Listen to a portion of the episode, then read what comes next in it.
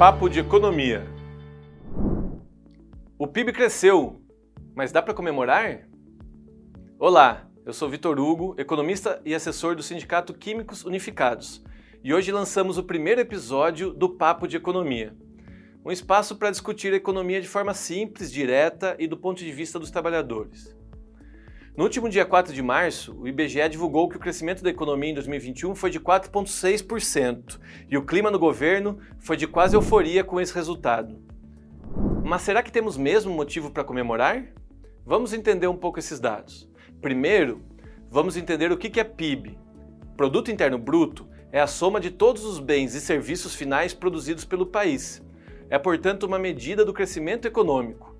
Nos diz se produzimos mais ou menos, se consumimos mais ou menos e quais setores da economia aumentaram ou diminuíram a produção.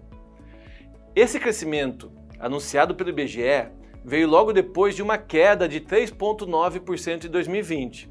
Ou seja, primeiro caímos 4% em 2020 para depois crescer mais 4% em 2021. Na prática, ficamos no mesmo lugar de 2019, até um pouquinho abaixo se quisermos ser mais precisos. Agora você pode pensar que isso está razoável, já que teve uma pandemia no meio desse caminho e recuperar o que se perdeu durante a pandemia já seria de se comemorar.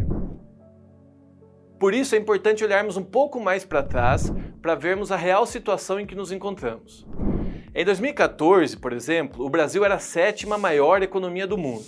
Hoje é a décima segunda, indo para a décima terceira posição. Em 2014, a economia brasileira produziu 2 bilhões e meio de dólares em riqueza, no ano passado, não ultrapassou nem 1 bilhão e 700 milhões.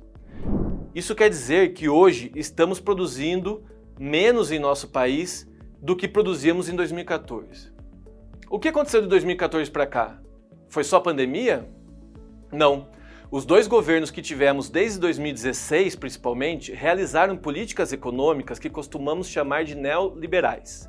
Na prática, significa que apostaram na retirada de direitos e transformação desses direitos em mercadoria, como aconteceu com a reforma trabalhista do Temer em 2017 e a reforma da aposentadoria do Bolsonaro em 2019. 2. Apostaram na redução de investimentos públicos. E 3. Apostaram em privatizações de empresas públicas e mistas como a Petrobras, Correios e Eletrobras. Segundo a ideologia neoliberal, esse tripé, retirar direitos, reduzir investimentos públicos e privatizar, resultaria em aumento do investimento privado, em retomada do crescimento e geração de empregos. Mas foi isso que aconteceu?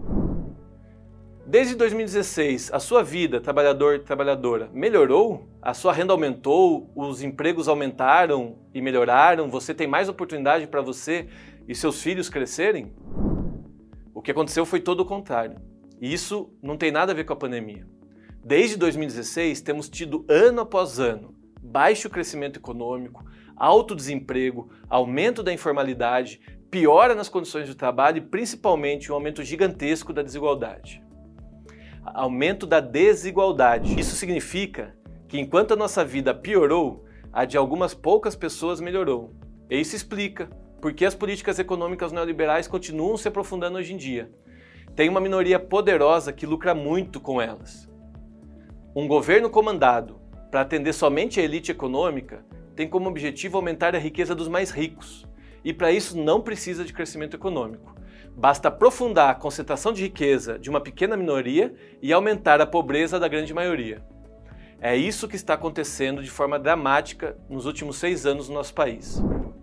Já para nós que vivemos nosso próprio trabalho, é fundamental debater e retomar o crescimento econômico e também debater a qualidade desse crescimento.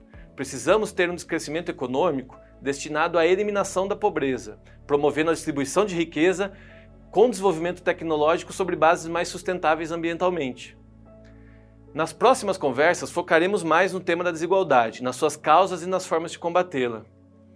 Ficou com alguma dúvida? Tem uma opinião diferente? Compartilha com a gente, vamos bater mais papo sobre economia. Papo de Economia